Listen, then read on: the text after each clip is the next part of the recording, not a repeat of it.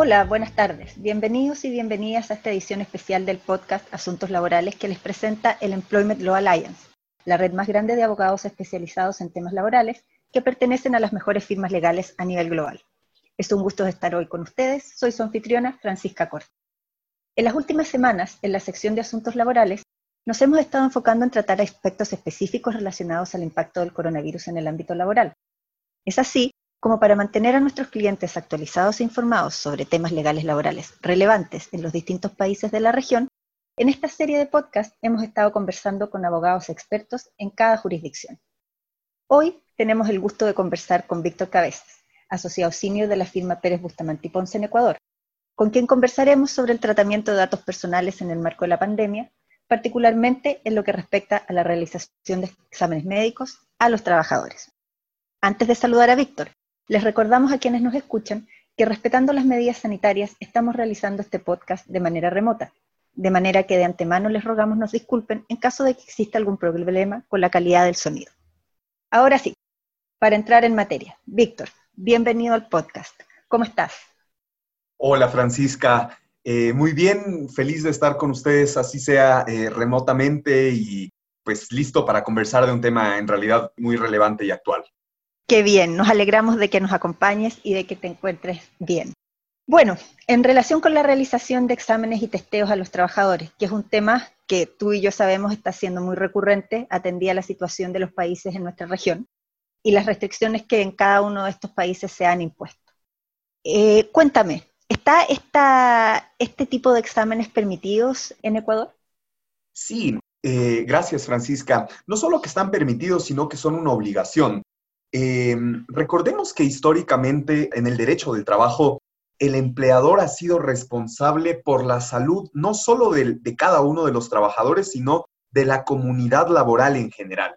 Y aquí me permito hacer una, mención histórica, Francisca, eh, y es que nuestra disciplina de estudio nace, digamos, a finales del siglo XIX, eh, cuando en los grandes centros de trabajo no había medidas de seguridad y de salud, eran jornadas extenuantes de hasta 18 horas, trabajo eh, indiscriminado de mujeres, de, niños, de, hombres, hasta, hasta unos límites enormes. Em, entonces, uno de los grandes conquistas del derecho del trabajo después de la revolución, durante, perdón, la revolución industrial, fue establecer obligaciones en materia de salud y seguridad en el trabajo por parte de los empleadores. Entonces, de ahí nace todo.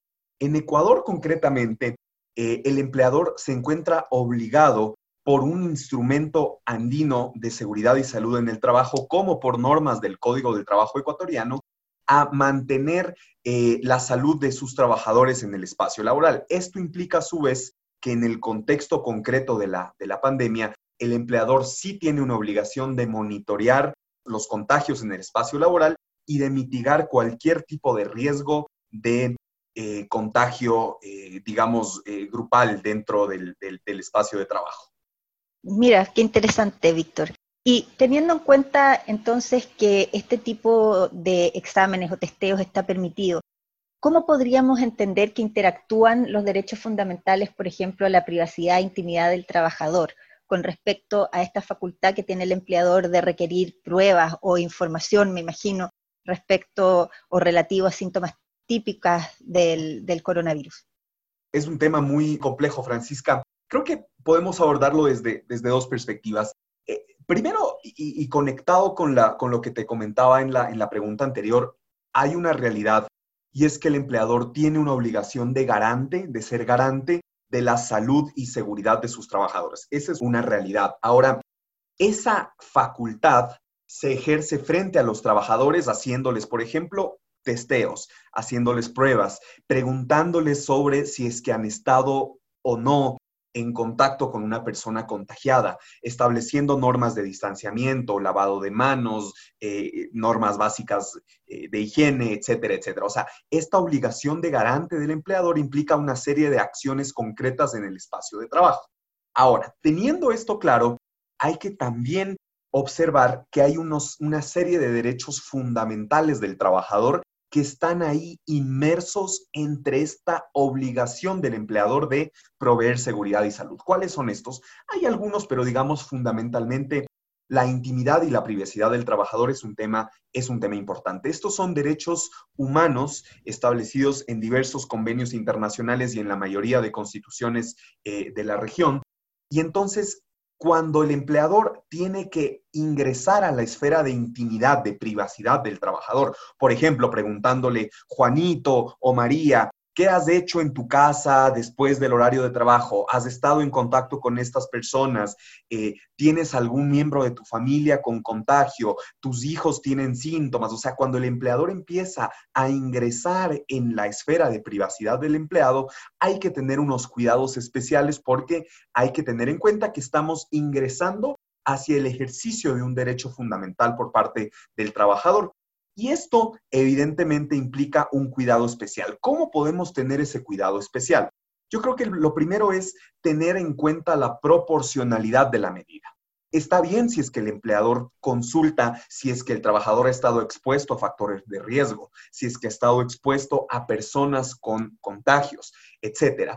Pero, por ejemplo, ya hemos, eh, se, han, escuchado casos de una sobreintrusión del, empleador en el espacio del trabajador, por ejemplo, haciendo llamadas permanentemente, mandando mensajes insistentes, eh, solicitando inclusive fotografías ha habido casos sonados de empleadores que han solicitado fotografías del empleador en su espacio, en su espacio privado. O sea, cuando ya va más allá del cumplimiento básico de medidas de bioseguridad, podemos estar frente a un escenario en el que exista una potencial violación a la privacidad y a la, em, y a la intimidad del trabajador. Y creo que la, la recomendación final, Francisca, que me parece importante, es que conviene tener una política para estas cosas, una política consensuada o por lo menos conocida por los trabajadores que no se, se encuentre un trabajador un día con que su empleador le pide fotos o le pide eh, evidencias eh, gráficas de que esté cumpliendo medidas de aislamiento o de bioseguridad, etcétera, sino que eso sea parte de una política eh, integral y previamente conocida por el, por el trabajador. De manera que la interacción entre el, derecho, los derechos a la intimidad y privacidad con las medidas de prevención del COVID son un tema ciertamente complejo y que hay que ponerle un ojo de manera muy especial.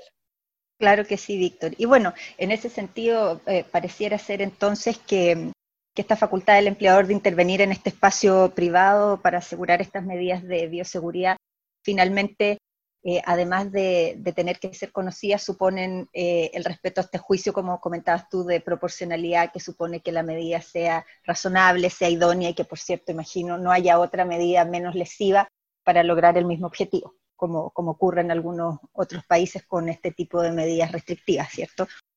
Sí, de hecho, lo, que tú acabas de decir es, es, fundamental, Francisca. Em, a, efectos de, en, derecho, digamos, en general, en el derecho de los derechos humanos, derecho internacional de los derechos humanos, hay un test, o sea, un, un, checklist que uno puede hacer para ver hasta qué punto está haciendo una limitación razonable o válida de un derecho. Entonces, lo que tú decías, tenemos que verificar si es que la medida es proporcional, si es que la medida es idónea. Hay otro, otro mecanismo para conseguir el mismo objetivo que no sea con la intromisión en la privacidad e intimidad del empleado, esta medida debe estar limitada en el tiempo, debe partir de una política integral, no de un, digamos, de un impulso eh, irreflexivo de un día del empleador. O sea, tiene que haber una estructura atrás que permita previsibilidad en la materia. Eh, y hay que tener en cuenta también que esto eh, no solo implica la intimidad y privacidad del mismo trabajador, sino de su entorno familiar.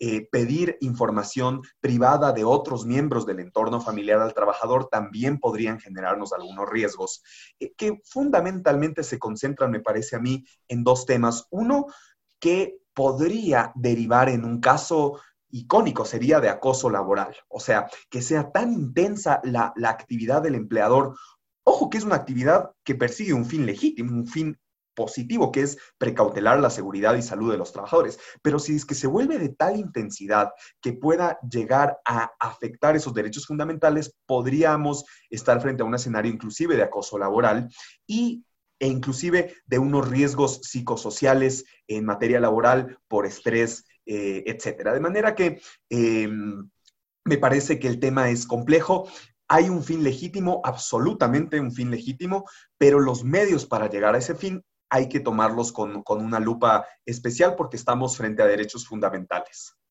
Efectivamente. Y, Víctor, en, relación a, los factores de riesgo o a la exposición a factores de riesgo que normalmente eh, enfrentan los trabajadores, ¿cierto? Cuando tienen que muchas veces desplazarse a los lugares de trabajo o incluso eh, dentro de las mismas empresas.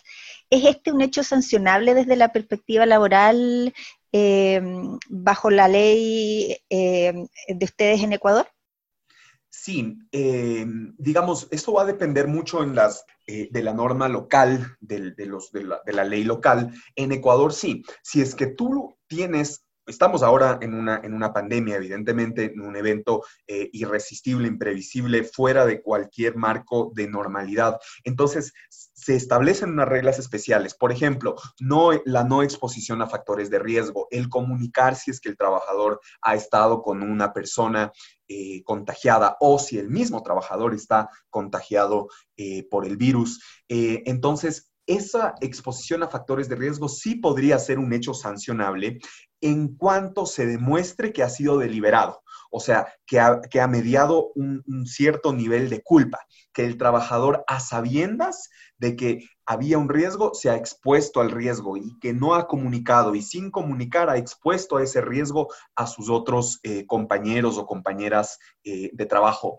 De manera que sí es un hecho sancionable bajo nuestra, bajo nuestra em, eh, legislación siempre que se demuestre que ha existido culpa, porque si es que fue, digamos, un hecho fortuito, como son la mayoría de los contagios, eh, no sería sancionable. Tiene que haber un, grado de culpa. Perfecto. ¿Y qué tipo de sanciones son las que se aplicarían a un caso como este, si es que hubiese culpa o dolo en la exposición al riesgo? En Ecuador tenemos un sistema muy, muy, muy particular en cuanto al procesamiento de sanciones. En, muchos países, yo particularmente tengo mucho contacto con la, con la legislación colombiana, eh, pues en, muchos países lo que ocurre es que si es que hay una, una, una falta dentro del espacio de trabajo, una falta al reglamento interno, al código, etcétera, la misma compañía, o sea, el mismo empleador puede adelantar un proceso disciplinario interno para separar eventualmente al trabajador o para sancionarlo. En Ecuador, los hechos sancionables legalmente tienen que ser probados ante una autoridad administrativa, que es el inspector del trabajo. De manera que si es que eventualmente habría indicios de que se cometió un hecho que puede resultar sancionable por exposición dolosa o culposa a factores de riesgo de COVID, lo que procedería es una acción ante un inspector del trabajo, probar este hecho y que el inspector autorice la, desvinculación con justa causa del trabajador del puesto de empleo. Perfecto. Y, en, el, en, sentido de, hablamos ahora, ¿no es cierto?, de que existen estos factores de riesgo de contagio para los trabajadores, pero una vez que, ocurre que el trabajador ya se contagió, eh, lo cual evidentemente eh, crea cierto estigma eh, en el trabajador contagiado. ¿Hay, ¿Hay algún tipo de, de medida o de acción que, se pueda tomar bajo, bajo la legislación de, Ecuador o bajo alguna regulación administrativa para evitar la discriminación respecto de estos trabajadores contagiados? Pues eh, más, que, más que desde la perspectiva ecuatoriana nacional, es una perspectiva desde, la, desde el derecho internacional de los derechos humanos. Eh, la, discriminación, la prohibición de discriminación se encuentra establecida en la Convención Americana sobre Derechos Humanos, en el Pacto Internacional de Derechos Civiles y Políticos, en la misma Declaración Universal de Derechos Humanos. Entonces, es algo más bien transversal. Y lo que tú señalas es, es, es, es fundamental. O sea, hay un estigma no por malos, no porque, no porque, digamos, los ciudadanos tengamos algo en contra de las personas que tienen COVID, pero ciertamente sí hay miedo. Y ese miedo puede llevar a tener un estigma y potencialmente una discriminación hacia aquellos trabajadores que por A o B motivo se han contagiado de la, del, virus. Entonces, eso es, una, eso es una realidad. Ahora, ¿qué pasa? Hay, hay, hay, un reto especial para los empleadores, para las empresas. Porque por un lado, Francisca, tú debes tener un balance entre dos cosas. De un lado, debes poderlo comunicar para evitar la propagación. Porque si es que María o Juan eh, se contagiaron, pues lo responsable es empezar a hacer una, una campaña para que las personas que han tenido contacto con Juan o con María, pues tomen unas medidas especiales. Entonces, de un lado necesitas comunicar, pero del otro lado eh, debes mantener reserva. No nos olvidemos que, al menos en, en Ecuador, y es un principio que yo creo que es aplicado a muchos países en la región, los datos clínicos son reservados.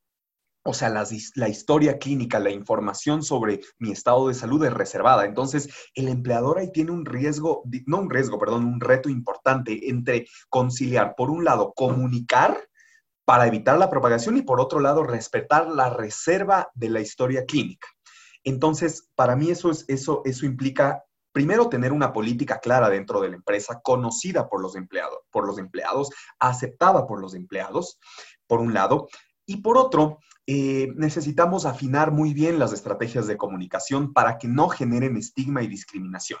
Entonces, primero, establecer bien las líneas de comunicación, no presentar un mensaje negativo con respecto al hallazgo de una persona infectada con el virus eh, y evitar el, aislamiento laboral. Hay que fomentar, desde luego, el aislamiento social, el aislamiento físico. La persona que está contagiada debe, debe, debe mantenerse aislada, pero eso no significa aislamiento eh, social no significa aislamiento laboral. La persona debería poder seguir vinculada al espacio laboral por medios telemáticos. No podemos permitir o, no es aconsejable que haya un aislamiento generalizado porque el aislamiento conduce al estigma y el estigma a la discriminación.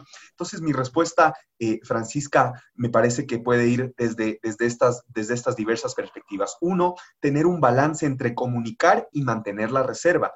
Dos, afinar muy bien las estrategias de comunicación para evitar un mensaje de estigma. Y tercero, creo que es muy importante tener en mente, aislamiento físico no significa aislamiento laboral.